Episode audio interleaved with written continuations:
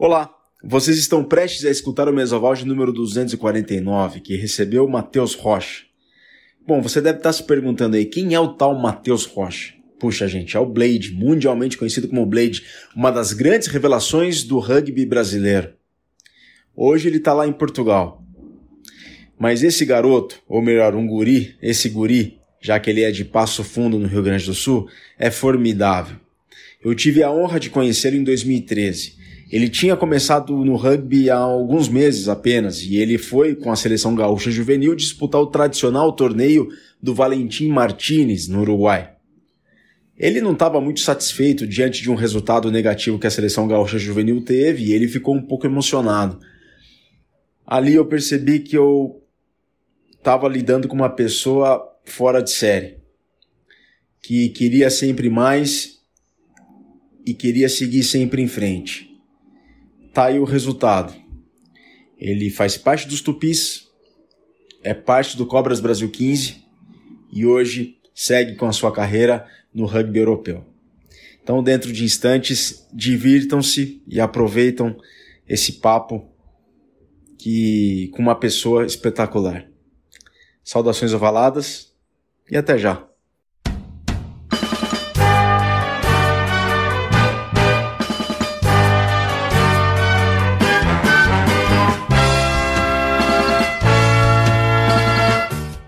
Saudações valadas, Nação Centralina, Fórmula 1 Scrum, Ranking, uma organizinha e vamos para a mesma voz número 249. Exatamente, amigos, amigas, este é o Mesoval, número 249, a duzentésima, quadragésima nona edição do podcast que é a cultura de rugby para os seus ouvidos. Eu sou o Virgílio Neto, o Virga. Esta mesa desta vez está desfalcada dos seus habituais integrantes, o Escolhe, Márcio Chitão, Júlio Muralha, Le Ferrer, mas faremos aqui o possível para levar o máximo de entretenimento e de um papo interessante com alguém protagonista do rugby brasileiro e agora também do rugby 2.9. Queremos apenas lembrar de alguns avisos. Colaborem com a mídia independente do Brasil, colaborem com os nossos parceiros, amigos e colegas de casa Central 3. Um conteúdo de altíssimo nível se faz com muita dedicação, horas de pesquisa, produção e pós-produção. E isso demanda recursos financeiros. Você tem a chance de colaborar com a Central 3 através do site apoia.se barra Central 3. Mais uma vez, apoia.se barra Central 3 e vejam lá uma maneira de contribuírem regularmente com a nossa casa. São vários podcasts, não apenas de esportes, mas de filosofia, literatura, política nacional, política internacional, cinema. Bom, para vocês terem uma ideia do conteúdo produzido pela Central 3, é só acessarem central3.com.br. Uma vez mais, central3.com.br. Colaborem com a mídia independente do Brasil, colaborem com a mídia independente da Central 3, a nossa casa, uma produtora de altíssimo nível.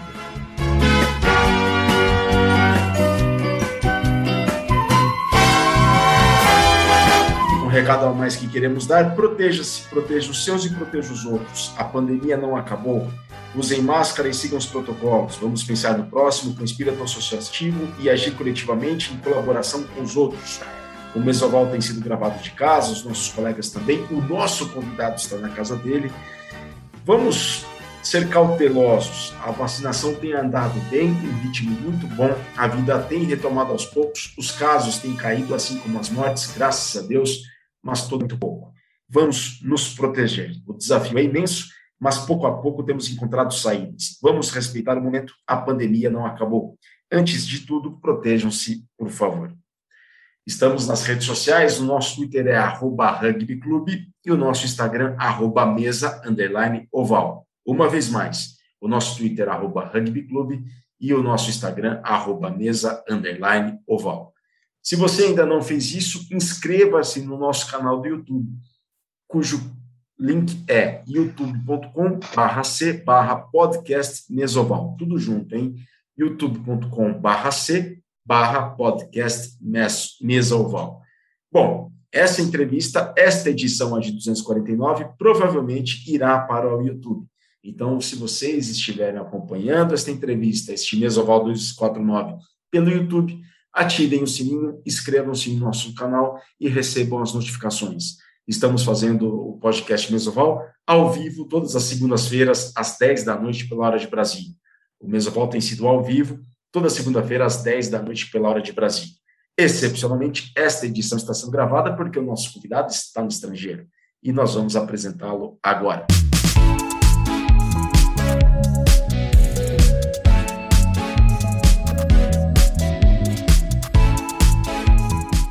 É com muita honra e muita satisfação que nós recebemos um atleta dos Tupis, do Cobras Brasil 15, que começou lá da sua natal Passo Fundo, no Planalto Médio do Rio Grande do Sul. Hoje ele defende as cores azul escuro e branca do Clube Desportivo da Universidade de Lisboa. Eu falo com ele, Matheus Rocha, que o mundo o conhece por Blade. Blade, boa tarde, é uma honra te receber aqui. Demorou, mas está aqui. Quase 250 edições e você está conosco no Mesoval, tudo bem? tudo bem, Vigília? Bom, é um prazer estar trocando uma ideia, conversando um pouquinho aí do rugby. E, bom, chegou, né? Agora vamos conversar bastante. Obrigado pelo convite, Jado. Nós que agradecemos pelo, pelo seu tempo, Blade. Nós que agradecemos Não, que pelo é seu tempo não deve deve estar sendo uma mudança deve ter, deve estar sendo uma mudança bem bem brusca para você né? Muito de repente um novo país uma nova história um novo clube novos colegas nova forma de pensar não apenas dentro de campo mas fora de campo também. Como é que está sendo a adaptação a Portugal? Bom uh, primeiro de tudo eu sempre sonhei em jogar fora do país né? Uma coisa que eu sempre imaginei mas é totalmente diferente quando você já está nesse ambiente. E, claro, está sendo, tá sendo bom, está sendo desafiador, porque estou aprendendo todos os dias.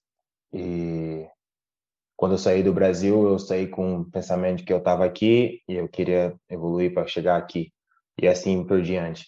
Então, está sendo todos os dias um desafio e, e tem que ser assim. Eu gosto desse desafio e estou buscando cada vez mais evoluir e está sendo muito bom aqui para mim estar em Portugal, evoluindo, conhecer novas pessoas, novos treinadores, uma nova cultura de rugby que é totalmente diferente da América do Sul e daqui. E, bom, está sendo um desafio muito grande que eu estou gostando, estou me adaptando e vamos só seguir em frente agora trabalhando duro.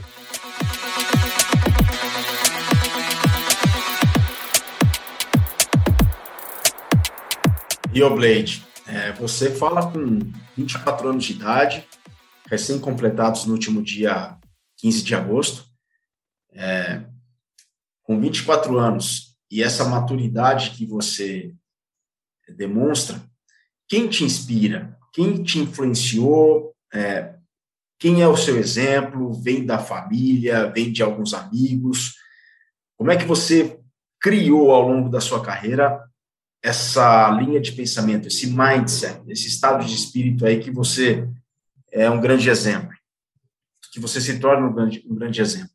Bem, ah, envolve muitas coisas, né? Mas eu acredito que um ponto forte, eu acredito que é um ponto forte meu é a minha família, que meu pai e minha mãe sempre me ensinaram que a vida não é fácil, que se eu quero algum algo objetivo na vida eu tenho que correr atrás. E desde pequeno eu aprendi aprendi que é, é assim e foi um, algo que eu, eu, fui aprendendo e eu conforme os tempos fui passando eu vi que não tem outra saída. Se a gente quer conquistar o objetivo a gente tem que correr atrás independente das circunstâncias independente do que as pessoas vão pensar.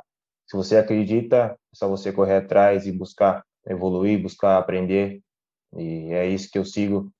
Eu acho que um ponto forte meu é a minha família que sempre me ajudou porque eu lembro quando eu saí de Passo Fundo as primeiras vezes para ir para São Paulo ou até mesmo para Porto Alegre para a seleção gaúcha meu pai falava cara vai à luta então se você quer isso para você vai. E se não der certo você sabe o caminho de casa. Você sempre vai ter uma família te apoiando. Então eu sempre fui com com com peso nas costas claro porque eu queria sempre quando eu voltasse eu queria trazer algo melhor para eles. E não só também que eu digo trazer sempre coisa para evoluir, porque eu, eu, tô, eu, eu, sabia que eu estava tendo a oportunidade de eu sair de uma cidade que também não tinha muitas oportunidades de aprender, então tão novo, eu consegui aprender as coisas e passar para ele, passar para meus amigos. Então, tô, por isso que muitas pessoas me veem como um exemplo. E, e natural acaba acontecendo isso, né? Acabou evoluindo, acabou conhecendo novas pessoas. Então, e para isso a gente precisa ser maduro e precisa aprender aos poucos como funciona. Então, acho que a minha família é um ponto muito forte nisso, que fez eu construir tudo que eu construí até agora. Tem muito mais sonho pela frente, muito mais objetivo, e a gente segue. Blade, é, vocês são em quantos irmãos lá na sua casa? Somos, eu tenho dois irmãos, o mais velho, o Maurício, que jogou rugby já também, e minha irmã a Ana, que é mais nova. Bacana, um abraço para o Maurício, para Ana e seus pais, os nomes deles? Meu pai é José Carlos e minha mãe é Marilena. Então, para o seu José Carlos e para a dona Marilena, um grande abraço. Bem. Eles devem ter muito orgulho de você, não, Blade? Ah, sim, com certeza, né? Ver que eu tô conseguindo realizar o sonho e algo que só apenas quando ninguém acreditava era eles que estavam brigando, correndo atrás, arrumar documentação, arrumar dinheiro para conseguir comprar uma passagem para eu viajar. Então, hoje eles, eles, eles me falam que é a minha vitória é a vitória deles. Então, isso me dá mais força para continuar lutando e para trazer muito mais alegria para eles, né?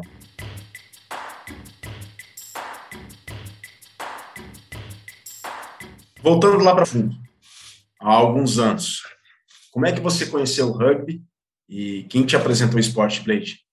Bom, conheci o rugby lá pra, na época de 2000, 2013, né? Um amigo meu me chamou, que era o Marcel, é um, um vizinho meu que morava perto de casa. Na época eu não queria, não queria jogar rugby, não conhecia o esporte e que eu gostava de jogar futebol e tudo mais, né? Então sempre fugia dos treinos, ele me chamava, era no sábado, eu não queria.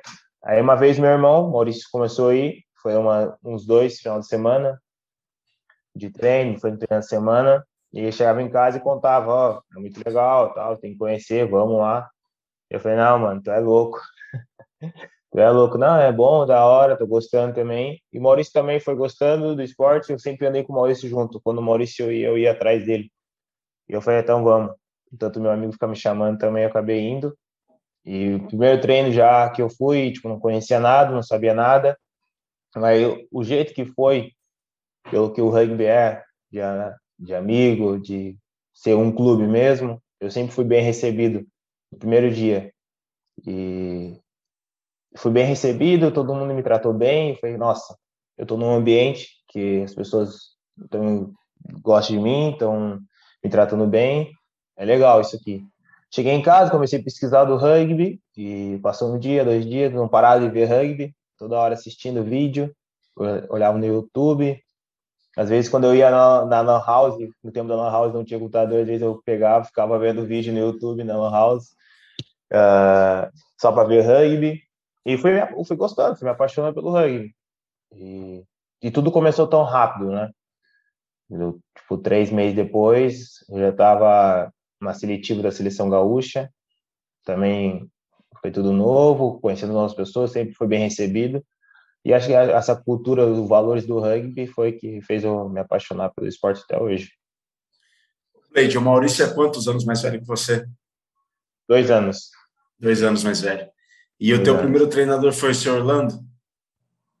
Sim, o... sim. Orlando Marré, se não me engano, Orlando Marré. Vocês treinavam lá, vocês treinavam lá no campo da brigada, né? Da brigada militar. Exatamente, é. Que espetáculo. A gente treinava, a gente treinava lá e depois tinha o campo da brigada lá e depois eu treino no campo do quartel, que é no campinho atrás, a gente treinava também.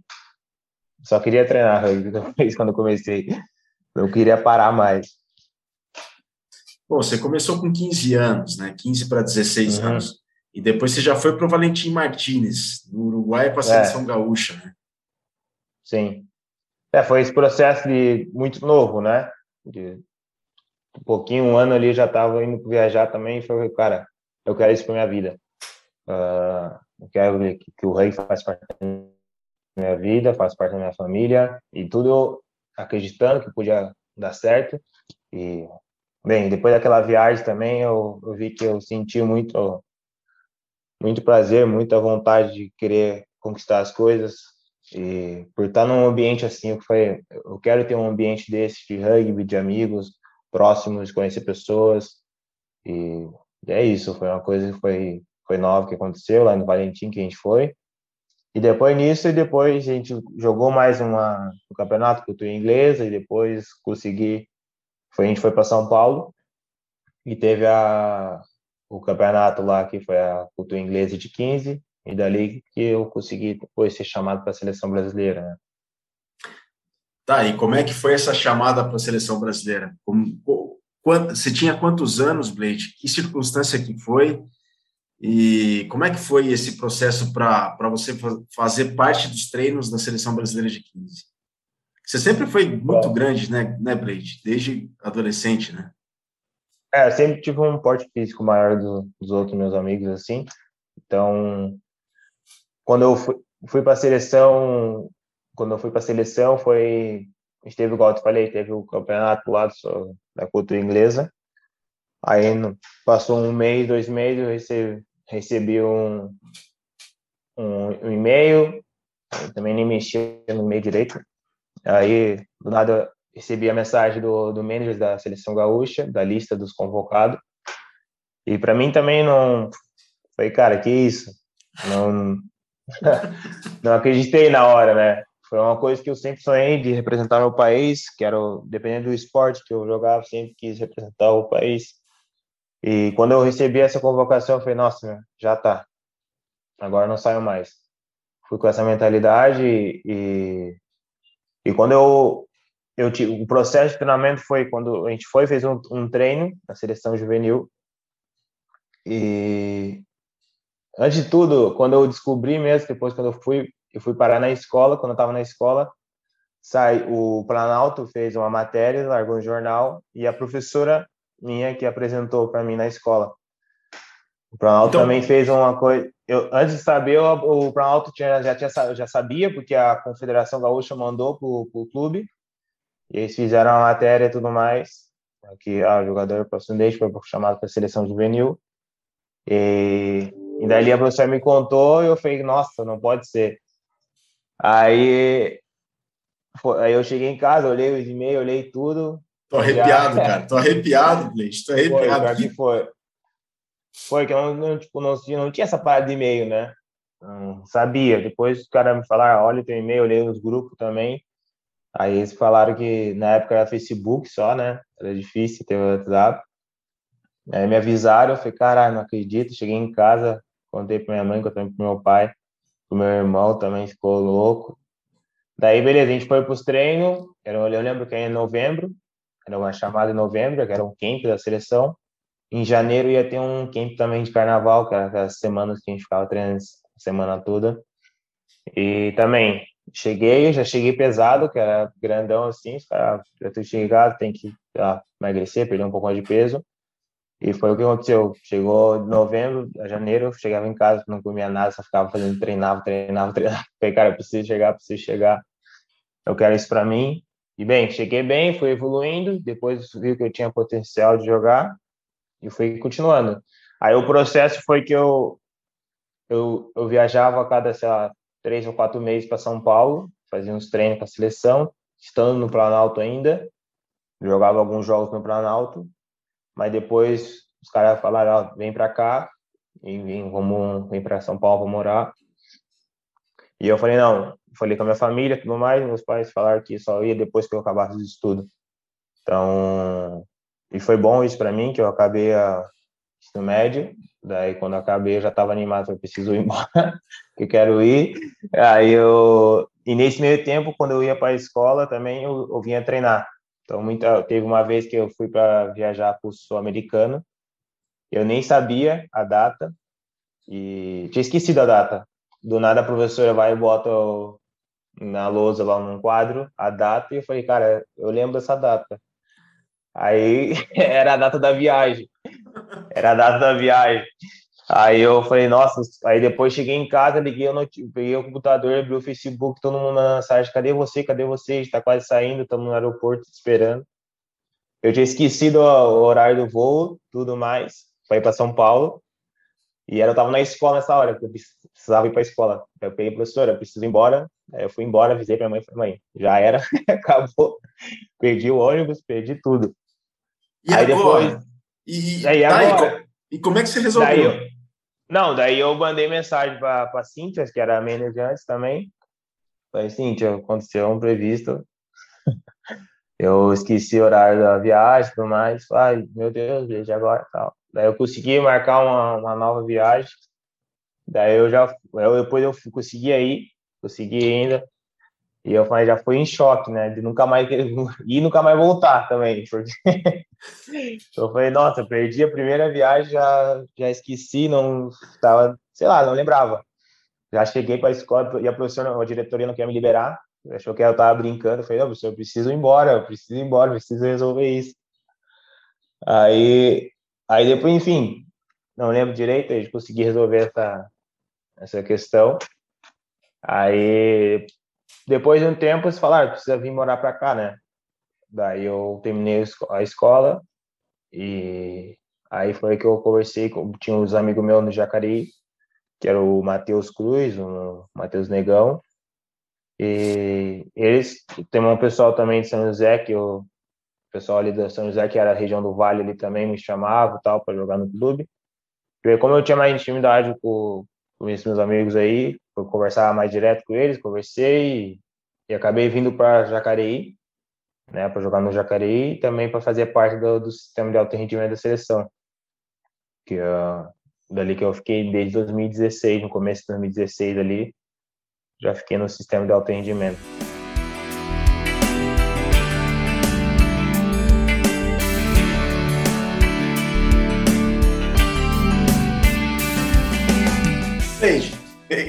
Só uma. Para onde que era essa viagem que você perdeu o ônibus? Ia, ia para onde? Paraguai. Para o Sul-Americano do Paraguai. Ah, para o Sul-Americano do Paraguai. Perfeito. É. Perfeito. Eu cheguei, é, foi o Paraguai. Era, era o. Era o Marques o treinador, não era? Vai, eu não me lembro. Eu acho que era o Damian já. Já era o Damian. É, é já era o Damian. É verdade, verdade. Tem, tem, razão, tem razão. Era da minha já. E por que Blade? Cara, é um, um, A maioria das pessoas acha que é um pouco do filme lá, né? Do Blade, que eu também, depois de um tempo, foi pegando por causa do filme, que eu tinha o um cabelo também assim, todo errado, igual do filme. E, e também, um, bom, não sei se eu reconhecer, no, tinha um tinha um legendário que passava na TV. Pode crer. tinha o, tinha o Blade lá também sabe? Aí, aí uma vez fui tomar banho lá no CT e, e bom, eu esqueci, esqueci a toalha. é engraçado. Aí os caras, eu esqueci minha toalha e quando eu fui levar minha toalha, eu levei uma toalha laranja, que era a mesma cor da toalha. Eu nem sabia que é esse cara, nem sabia que é esse cara. E os caras, é o Blade, é o Blade, é o Blade. Eu falei, porra. Aí quer ver essa merda pegar? Eu entrei, os caras me mostraram o cabelo, tipo, daquele jeito lá. Lisaço pro lado. A, a, toalha saindo, caminhando do, do, sabe o CT, né? Tem o banheiro até a parte do para dormir lá. É um percurso, então todo mundo olhar. Nossa, aí pegou. Aí o Blade, um pouco do filme, um pouco do legendário, um pouco de tudo. Blade, foi essa convocação para a seleção juvenil que você se deu conta que o rugby era um caminho sem volta? Já era parte da sua vida e era isso que você queria e era é, passou a ser parte muito séria da sua vida? Foi a partir daquela convocação? Foi. Foi dali que eu percebi que foi uma oportunidade que eu acho que eu tenho que agarrar com as duas mãos, com os dois pés, com tudo, porque eu quero, é uma coisa que eu quero, uma coisa que eu sempre sonhei. E só vamos. Foi dali que eu falei, ah, mãe, é isso que eu falei pro meu pai, pra minha mãe, foi é isso que eu quero mesmo. E vamos ver o que vai dar, né? Então, como eu saí de casa novo também com para 17 para 18 anos, então eu já saí com esse objetivo, tem que dar certo. Não pensava em outra coisa, né? E, e foi bem difícil no começo, depois quando, principalmente no processo de treinamento e tal, porque, poxa, pensa, tava tudo, 2016 tava todos os caras voando, jogando, os caras, os primeira linha e tudo mais. Então, o nível já, o cara estava bem preparado e tal, e eu queria acompanhar eles, eu queria fazer parte junto com eles, queria estar com eles nas viagens, queria estar eles jogando. Então, foi dali que já eu falei, poxa, eu recebi essa oportunidade, eu tenho que agarrar ela e não soltar mais. E também, claro, teve a, a, a parte do staff que me deu também essa, esse alerta de, de acreditar que eu posso conseguir. Então, me senti muito confortável na hora de, de tomar essa decisão, ver que era isso que eu queria para mim, né? E o Blade, é, você disse que o pessoal estava voando. Quando você começou a fazer parte do grupo em 2016, uhum. O pessoal estava voando, estava nos melhores momentos ali do, dos tupis. O ambiente estava bastante competitivo porque a seleção vivia, o grupo vivia um bom momento. Não só a seleção, mas todo o grupo do alto rendimento do rugby claro. do Brasil vivia um bom momento. Você acha que esse ambiente competitivo te ajudou a moldar essa, esse, é, essa sua rotina de trabalho, esse seu mindset para a sua carreira? Você acha que aquelas condições te, te lapidaram, te forjaram? Sim, não, sem dúvida. Isso, ah, o jeito que trabalhar o do rendimento sempre foi um. Eu, hoje eu estou vendo que aqui não tem nenhum lugar que trabalha mais que a seleção na academia. E todo é mundo fala isso. É, todo mundo fala isso e hoje eu eu tenho certeza também, pelo tempo que eu passei aqui, o tempo em que eu tô, aí, o, a, sistema de atendimento é muito trabalhador, a gente trabalha muito forte. Os staff também que estão lá, tipo, todos que trabalham são muito bem focados no objetivo, sempre buscam evoluir. Se não tá bom alguma coisa, eles buscam evoluir aqui. Se não se melhorou, eles buscam evoluir mais ainda. E, e isso fez eu, ah, graças a eles, conseguir guardar na memória tudo que eu aprendi, que hoje eu vivo aqui uma vida de alto rendimento também, uh, mas graças a todos os staff que fizeram esse, esse trabalho acontecer. Então hoje eu aprendo, hoje eu sei que eu, eu tenho que cuidar do meu corpo na parte da física, eu sei que eu tenho que chegar, fazer corretivos, eu sei que eu sei que chegar, fazer alongamentos, eu sei que eu tenho que me prevenir, fazer as, as partes da física, bandagem, fazer todo o preparo, eu sei que eu tenho treinar o dobro para fazer evoluir. Sei que eu tenho que treinar habilidades, eu sei que tem que treinar o físico. Não é uma coisa que é só chegar, fazer o aquecimento e jogar rugby. Hoje, isso tudo nas academias a gente fez. Então, a parte físio, a fisioterapia, a parte técnica, a parte física. Isso é uma estrutura que a seleção tem, que realmente é muito boa, que fez o, todos os atletas que passaram, eu acho que com certeza não é um que vai, vai falar que não, pelo trabalho todos que eles fizeram. É, porque é muito trabalho que muitas pessoas não enxergam, né? Muitas vezes as pessoas falam, ah, não tá dando certo e tal, mas quem tá lá realmente sabe o, o, o trabalho duro que é tá todos os dias, ralar todos os dias e acordar no outro dia e fazer a mesma coisa sempre, ainda mais. Então, isso na seleção eu aprendi e não foi fácil, claro, que teve que me adaptar também, mas foi uma coisa que eu aprendi. Hoje eu trago aqui também de que o trabalho duro ganha resultado. É, the hard work pays off, diz o ditado em inglês, né? O trabalho duro recompensa. Recompensa.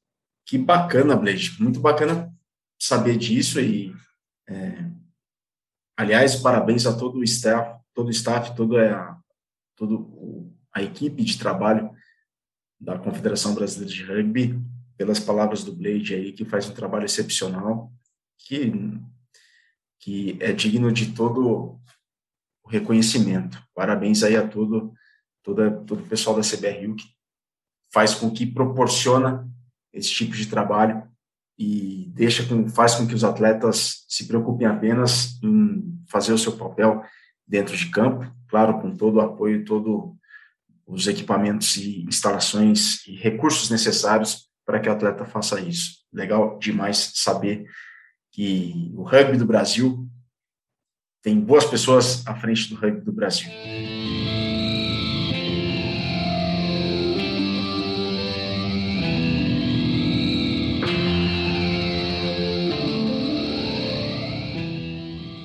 Blade, e quando você chegou na, no grupo da seleção, no grupo dos tupis, no grupo do alto rendimento, quem eram as suas referências assim? Em quem que você se espelhava? Quem te inspirava? Com quem você conversava mais? É, você procurava ficar mais perto de quem? Como é que foi isso? Bom, uh, quando eu cheguei, também uh, eu vi os caras também, como eu ficava, agora eu falei no começo, eu assistia muitos jogos de seleção também, e via jogos também de fora, ficava vendo rugby o dia inteiro.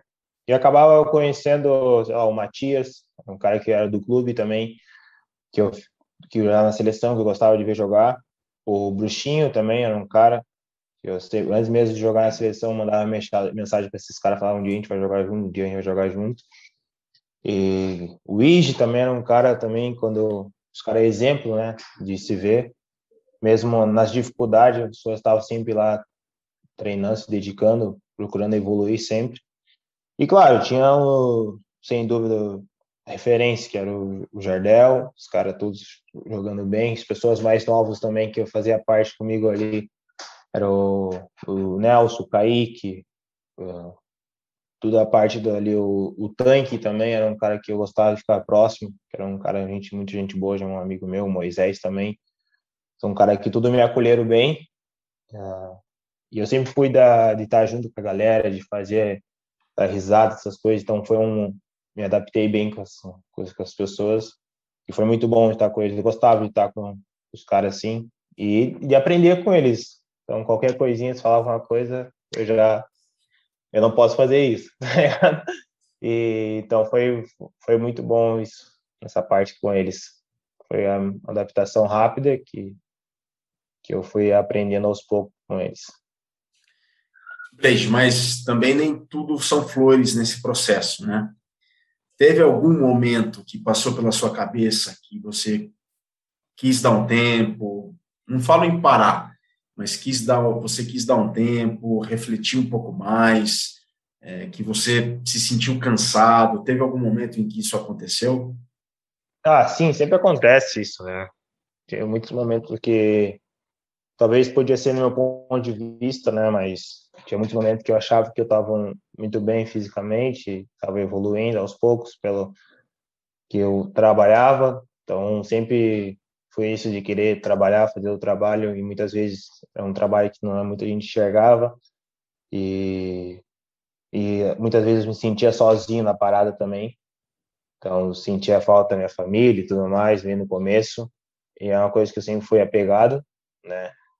E sim, já não, não digo passou esse tempo, ah, vou parar e tal, mas sim que passou uma época que eu comecei a perder muita gente próximo, próximo meu, tipo, de falecimento e tal. Começou a perder alguma família, amigos, tipo, meus, meus avós. E isso começou a pegar, pegar pesado em mim e tal, ficar pensando, refletindo, sozinho em outro lugar, outro estado. Uh, que as pessoas precisavam de mim mas, meio tempo, essas pessoas também foram muito mais fortes e me ajudaram a manter, que eu digo hoje é meu ponto forte, minha família, me ajudaram a manter em pé para não desistir e tal, e sempre buscar evoluir. Então, é uma coisa que eu sempre busco é isso. Eu, eu aprendi que eu não posso, eu tenho um ponto que eu quero chegar lá no fundo, mas para isso eu preciso ir aos poucos, passo a passo. Então, cada passo que eu dou hoje, eu sinto que é uma, uma vitória. E tem dias que não é não é todo dia que a gente vence, né? Então, se não se eu não vencer, eu levo como uma aprendizagem para eu sempre evoluir, para outro dia acordar e fazer melhor ainda. E, claro, já passou por esse momento, não, não tem como não passar, mas pensar em desistir, acho que nunca foi o ponto que eu pensei, porque se eu pensasse, talvez eu ia criar dúvida e, e sim eu ia parar né? Eu tento, tento evoluir assim aos poucos para nunca chegar a pensar nesse ponto. Que eu sei, se um dia chego a pensar nisso, eu posso criar dúvida na minha mente e parar. E parar, buscar evoluir outras coisas. Claro que hoje, eu sei que hoje eu estou evoluindo, hoje estou estudando, fazendo essas coisas para porque eu sei que isso não é para sempre, né? Sei que eu tenho daqui a pouco eu paro de jogar e tenho que fazer outras coisas, não quero parar no tempo. E eu quero continuar evoluindo como pessoa também e retribuir um pouco que o rugby me deu. Para isso eu tenho que continuar caminhando, continuar fazendo as coisas para não ficar parado, ficar para trás, né? Então nem nem chego a pensar nisso, só penso em evoluir.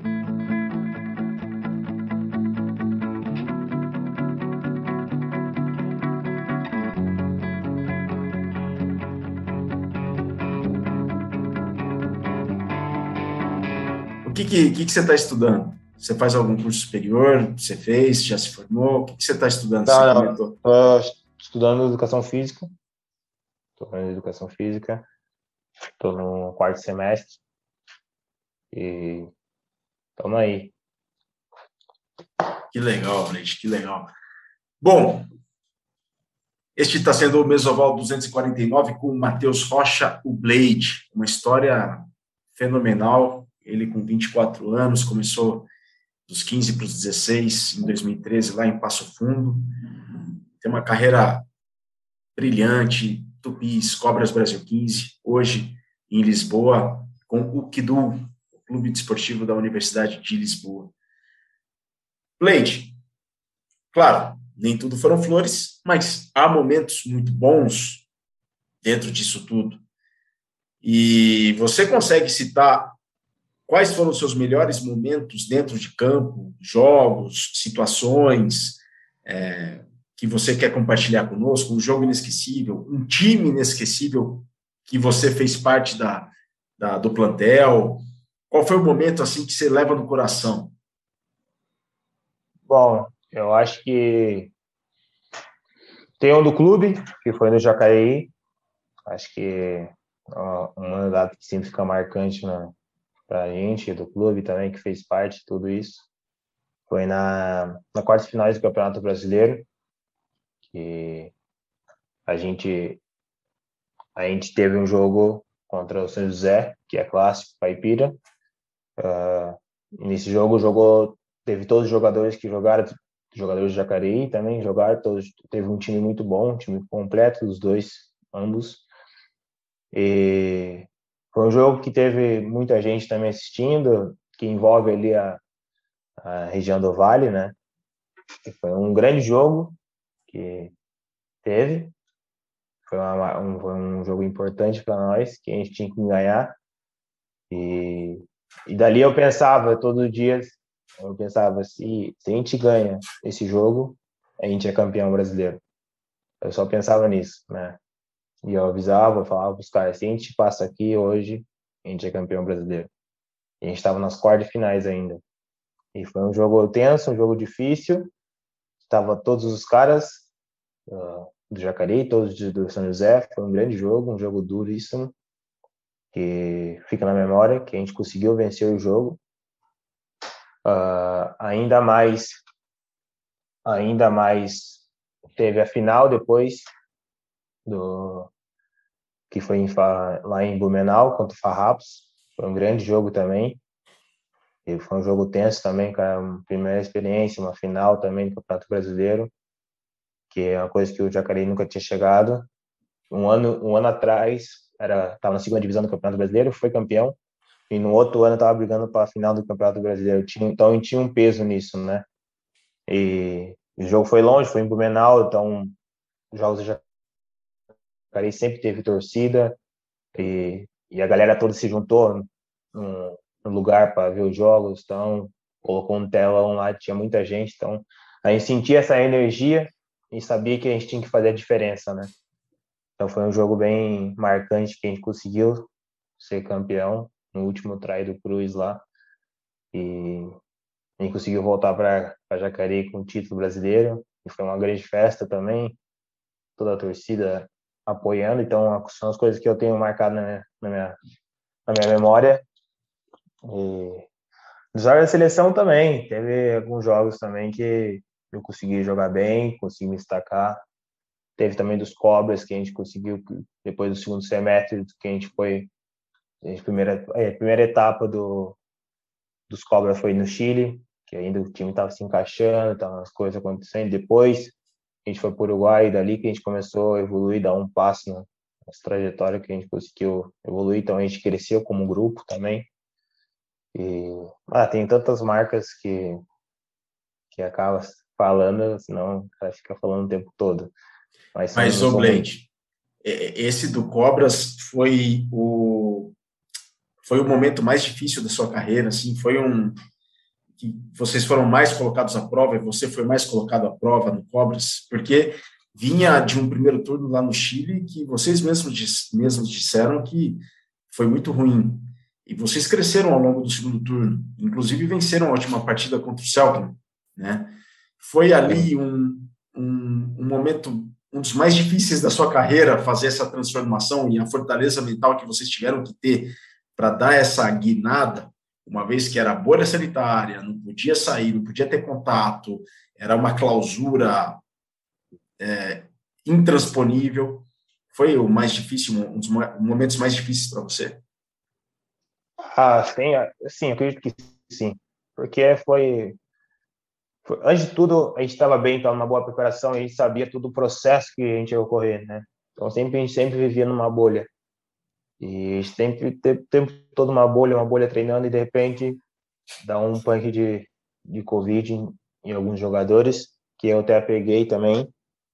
E teve muitos jogadores que pegaram o Covid, que também a maioria dos jogadores queria para ir para o Chile para jogar. Então foi esse processo já foi tudo totalmente diferente. Todo teve que o staff teve que se preparar tudo de novo, fazer um novo pensamento, um novo projeto para a gente conseguir chegar lá no Chile e conseguir jogar. Claro, nas primeiras fases não estava lá, então não sabia muito o que estava acontecendo, mas sim, foi um foi foi bem difícil depois que a gente chegou. Tava, eu cheguei na quase na reta final ali quando a gente estava no Chile. Eu acho que joguei dois jogos e depois que a gente conseguiu ir para o Uruguai, também foi foi tenso por estar fechado numa bolha tudo mais. Mas ali a gente se fechou como um grupo e a gente foi se conhecendo cada vez mais, fazendo atividade, se reunindo mais, e, e dali que a gente começou a, a fazer a diferença, né? Porque realmente é difícil você ficar dois meses fora de casa e, e envolve muita coisa, né? Uma pressão que tem, que é normal, que tem que ter essa pressão de, de fora, e, mas depois aos poucos a gente foi conseguindo consertar isso e tendo um, dando um passo cada vez no nosso campeonato. Com a seleção, assim, qual que é o teu jogo mais especial? Qual foi o grupo mais especial com os Tupis? Ah, eu acho que foi quando que eu fiz, que eu consegui fazer parte, foi quando o Brasil foi campeão sul-americano. 2018. Quando teve a, é, quando teve a vitória lá no, na Argentina, vendo os caras jogar. E foi um primeiro tempo que a gente jogou contra a Argentina 15, que eu vi, eu estava na reserva, que foi, foi totalmente diferente. A gente não conseguiu jogar, não conseguiu propor o nosso jogo. E eu lembro que o treinador, o Rodolfo, que era o nosso treinador, ele só falou assim: acabou o jogo, o primeiro tempo, nós todos sentados na grama. Ele pegou e falou: Olha, vamos ganhar o segundo tempo e vamos jogar rugby. Eu falei isso. Ele só falou isso Jogue rugby, você sabe o que vocês têm que fazer, ganha o segundo tempo. E dali eu vendo, cara, o, o jogador jogando, o cara, eu ficar, que, olha só como os caras jogam. Porque começou a jogar e a gente começou a jogar, jogar, jogar, jogar, jogar.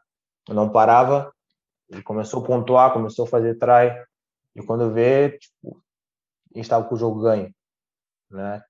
Então, realmente a gente só fez o que que era para ser feito, jogar rugby. Então foi uma coisa que ficou marcada para mim, que é uma vitória na Argentina, uh, contra a Argentina. Então, a liga também eu sabia quando a gente ganhou ali, eu sabia também que a gente ia ser campeão sul-americano, porque a gente tá, fez por merecer, né? Todo mundo ali dos jogadores foi um grupo que tá um grupo muito forte, que fez a diferença mesmo. Cada um fez a sua diferença, fez seu papel. E nossa, seleção, esse, esse é o ponto mais forte que eu tenho, acho que essa lembrança. Que espetacular, uma história que eu desconhecia, que o Rodolfo tinha dito. Eu, eu desconhecia. É, pelas suas palavras, ah, poderia ser dito, né? Você vai me corrigir. É preciso jogar simples e desfrutar, se divertir.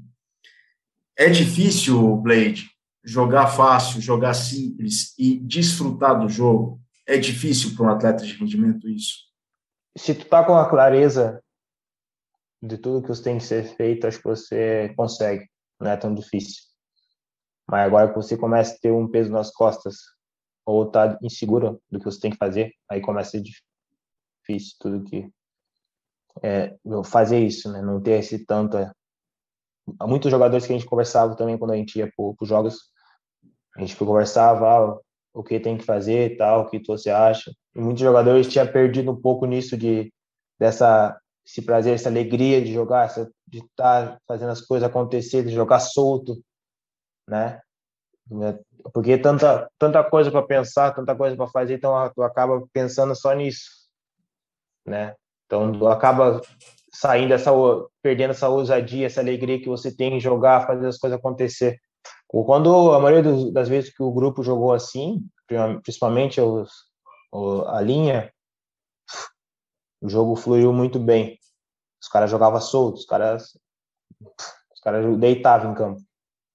Então, eu acho que se você ficar muito pensando no que tem que fazer, tem coisa, acho que acaba sendo um pouco difícil do que você tiver um pouco mais tranquilo, com mais clareza e você consegue conseguir fazer a diferença assim, jogando mais solto, mais tranquilo também, né? Eu suponho que você tem essa clareza, né, Blade? Sim, é, eu, eu busco evoluir isso, né? Que eu sempre é uma coisa que eu, eu busco no jogo sempre estar tá tranquilo, né? Que eu, eu sei que uh, se tem uma situação que eu acabo fazendo bem, eu busco evoluir. Se acontece uma coisa mal, eu, eu busco corrigir o mais rápido possível e também não fico pensando o que deu errado, porque o que deu já passou e eu não vou corrigir isso. Eu preciso corrigir na próxima fase. Então, uma coisa que eu. Isso é, é, é trabalho para a gente aprender e aos poucos no grupo também a gente foi aprendendo isso. Então muitas vezes quando a gente tomava um, um try, algum ponto, a gente se juntava e a gente não falava do que aconteceu da ação, a gente falava o que a gente ia fazer no próximo trabalho, a gente, porque já passou, né? Agora a gente tem que corrigir, fazer o próximo trabalho, a gente vai, a gente vai fazer um chute lá no fundo, a gente vai subir, vamos taquear lá, eles vão devolver a nossa bola e a gente vai atacar. Então a gente buscava evoluir nesse papel, nesse jogo, né? porque é uma coisa que eu fui aprendendo também, e as pessoas mais velhas, igual no grupo, tinha pessoas mais velhas que tinham mais conhecimento, mais experiência, acaba passando isso para nós. E é uma coisa que eu sempre, eu sempre busquei evoluir e do meu jeito, né? Buscar aprender a fazer as coisas do que seria melhor para mim. O que te tira do sério, Blade? O que, que te deixa triste, chateado? O que te tira dessa sua. que faz com que você eventualmente não tem essa clareza, se isso é possível. No jogo? É. Ah, não, não sei. Talvez, não sei. Não deve ter, então. Não, não sei. É, não sei. Não sei, é difícil. Talvez quando o adversário joga sujo, alguma coisa assim, acaba saindo um pouco, né? Que eu costumo dizer que eu vejo também isso um pouco do Matheus Negão, né? o negão, o negão, o negão é, o negão é. É. E o negão sempre no jogo ele, ele, ele joga falando, cara. Ele fala com nós, vai falar com o adversário. Então, tipo, ele é, ele é assim no jogo. Eu tô jogando, na o negão fala, ó, cara, me solta, não fica me segurando, cara. Não não atrasa meu jogo, vai jogar. várias vezes a gente está no ranking o nego começa, não me, não me segura, não me segura. Então isso acaba, é, é o jeito dele também de, de ver, e acaba, às vezes, eu, eu acontece isso também. Se o cara, se eu vejo o cara tá atrapalhando e não tá me deixando ter a, a clareza, eu pego e falo também, e isso resolve dentro do jogo, né?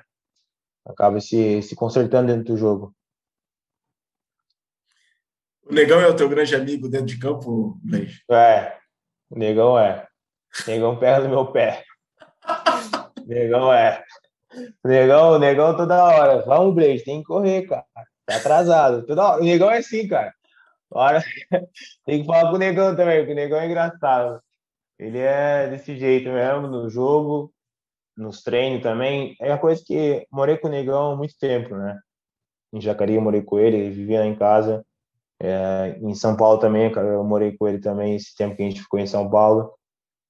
E, e foi uma coisa que a gente sempre se cobrou, sempre fez, buscou evoluir, sempre teve essa essa tranquilidade de cobrar um ao outro. A gente que está fazendo coisas bem, tem que elogiar, se está fazendo mal, tem que cobrar. Porque é isso, né? A gente, a gente fala que amigo de verdade é isso, né? Só no momento bom e sim, em todo momento, você está fazendo as coisas bem, tem que falar, e se não tá, você tem que cobrar mesmo, falar, vamos, vamos, vamos. E é coisa que ele sempre faz isso também. Então, e no grupo todo faz isso, né? A gente criou uma vez na, na, na seleção isso, dia dessa, dessa exigência. Chegou um tempo que a gente estava muito exigente um ao outro, fazendo as coisas. Se cada um faz seu papel, a gente consegue ter resultado. Então, não precisa ficar cobrando um ao outro. Só lembrar de fazer os pontos que, que pode fazer a diferença para nós lá para frente, né? Sem dúvida alguma.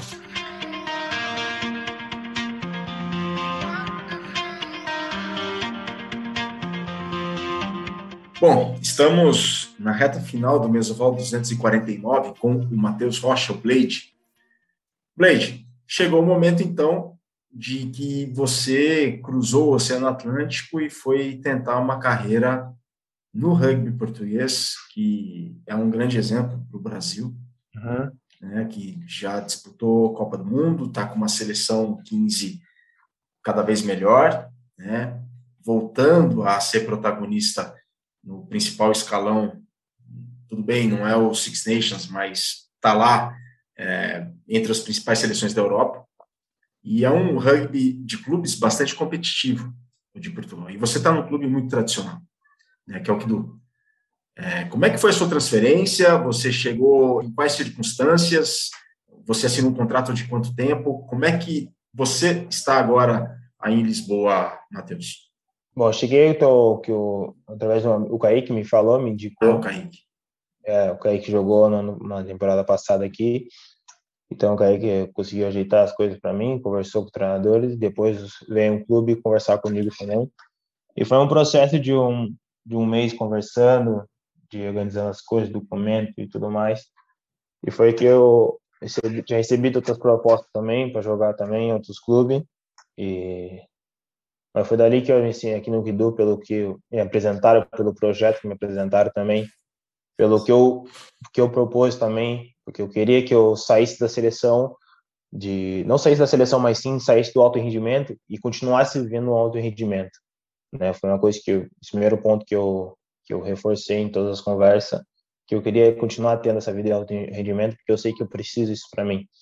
Então, de treinar todos os dias, de fazer tudo a minha rotina que eu fazia no Brasil e também junto com o acompanhamento da seleção. Então, a seleção, os staff, estão tudo me acompanhando também.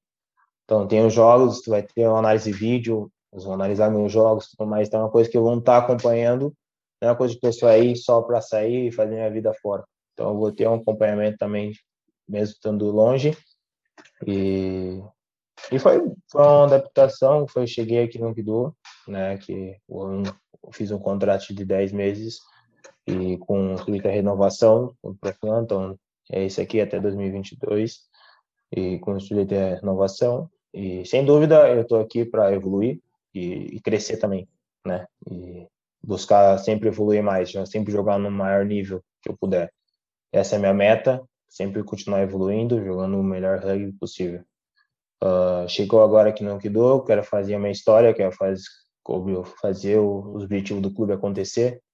E então estou focado 100% aqui também, fazer as coisas certas e buscar ajudar o povo também, porque eu também estou com ajudar nas categorias de base aqui do clube, passar um pouco da minha experiência, porque eu aprendi tudo no alto rendimento e tem bastante coisa que eles não, não, têm conhecimento de outras palavras, porque são diferentes, né?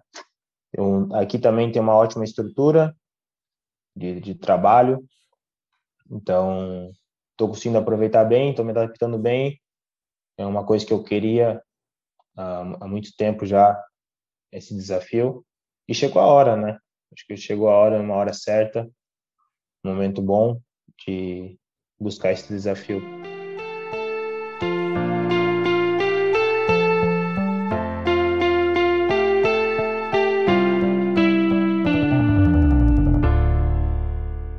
Espetacular. Quero só fazer uma correção. O Kidu, eu falei clube né, desportivo. Mas na verdade é Centro Desportivo Universitário de Lisboa, que é um foi fundado em 1952, e é uma das grandes referências do rugby português, do rugby ibérico, do rugby europeu, e cada vez mais atrai atletas de outras partes do mundo, como o Blade. Blade, qual que é o seu objetivo com o rugby? Qual que é o seu grande sonho? Você pode compartilhar conosco? Se não quiser, tudo claro, bem. Claro, Não, não, que isso. ah, bom, agora eu falei, poder jogar o maior nível possível, de umas melhores ligas que tem, poder jogar na França. É, acho que é o maior sonho meu também, jogar no nível muito alto. E o meu sonho também de conseguir brigar pelo rugby brasileiro, fazer diferença pelo rugby brasileiro, esse é um sonho que eu quero depois e continuar evoluindo para isso, poder retribuir tudo que o rugby me deu para ajudar o continuar crescendo o rugby brasileiro, ser um pouquinho do que os, a maioria dos jogadores brasileiros antigamente já foram para o Brasil. Se eu conseguir ser um pouco só, eu já vou estar satisfeito de tudo que eu que eu aprendi e continuar sendo referência para as crianças, para a molecada, continuar lutando para realizar o meu sonho, para fazer as pessoas acreditar que tudo pode ser possível. Claro que tem um trabalho duro através disso, mas acho que o meu maior, minha meta é, é, essa, continuar evoluindo e trazer e fazer as pessoas acreditar, né? Eu preciso, eu sei que eu preciso isso. Graças a Deus eu tenho, tô tendo força para continuar lutando pelo meu objetivo e quero mais. Quero aproveitar ao máximo isso. Tudo que o rugby me deu, eu quero um dia depois devolver para as pessoas, ajudando, porque é valores, né? O rugby são valores. E desde o começo eu aprendi que não é apenas jogar um rugby, jogar um touch, e sim você fazer diferença. E eu quero poder fazer diferença no futuro para alguém. Nem que seja com uma pessoa só, meu, eu quero que faça diferença. Acho Bem, que esse é o meu principal meta. Você já está fazendo diferença, não precisa ir para o futuro. Bem. Você já está fazendo diferença no presente. Bem. No presente. Tem alguma música que te inspira? O que, que você costuma ouvir? Ah, eu costumo ouvir, eu gosto de pagode, música pagode, gosto de ouvir uma música evangélica também, para me dar uma calma, se conectar um pouco mais com Deus e tal. E ah, eu gosto, se a música for boa, eu tô ouvindo. e é para falar um som que eu gosto? Pode falar. Ah, Gosto da escrito do grupo de revelação. A música que eu, que eu gosto. Uh, bem, tem, tem várias. Mas uma dessa é a que, que me sempre, quando eu vou jogar, sempre escuto essa música também. Me dá a vontade. Sensacional, Blake. Velho, muito obrigado pelo seu tempo, muito obrigado pelo seu exemplo. Parabéns por toda a trajetória, parabéns pelo trabalho. Daqui, toda a torcida, tenho certeza que envia as vibrações mais positivas para você continuar seguindo o teu caminho, a tua senda. É, é só o começo. Você tem uma história brilhante no seu clube de origem, no Jacareí, que depois você atuou, com os Cobras Brasil 15, com os Tupis, e agora fora do Brasil. É só o começo, tem muita coisa boa ainda pela frente, Cleide. E eu tenho certeza que você vai conquistar. Com essa mentalidade sua, com essa ética de trabalho que você tem, e essa orientação de olhar para frente, ver o lado positivo, e trabalhar e trabalhar, trabalhar, é como você disse na entrevista. O trabalho se paga, a recompensa vem. E ela vem. Assim como veio para você em vários exemplos, você é a prova disso e já é exemplo para muita gente. Não precisa ser lá no futuro, não. Já está sendo. Que continue ah, sendo que ainda mais. Parabéns, Luiz. Deixar. Que isso, Lília. Obrigado. Obrigado por ser essa pessoa também que você é. Que a gente tem um, pode ter certeza tem um carinho enorme por você. Por você me conhecer desde o começo de tudo na minha trajetória. É, mesmo a gente não tendo contato diário, mas você sabe com tudo que eu passei para chegar um pouco até aqui. E Bem, só agradeço e pode ter certeza que vou continuar evoluindo, buscando aprender cada vez mais e sendo ainda mais uma boa pessoa, que acho que é um ponto forte que a gente precisa ser nesse mundo, né? Concordo, concordo. Pessoal, este foi o Matheus Rocha, o Blade, na duzentésima quadragésima nona edição do podcast que é a cultura de rugby para os seus ouvidos. Mais uma vez, Blade, obrigado pelo exemplo, parabéns pelo trabalho. A gente vai continuar seguindo seus passos aqui e torcendo muito por você.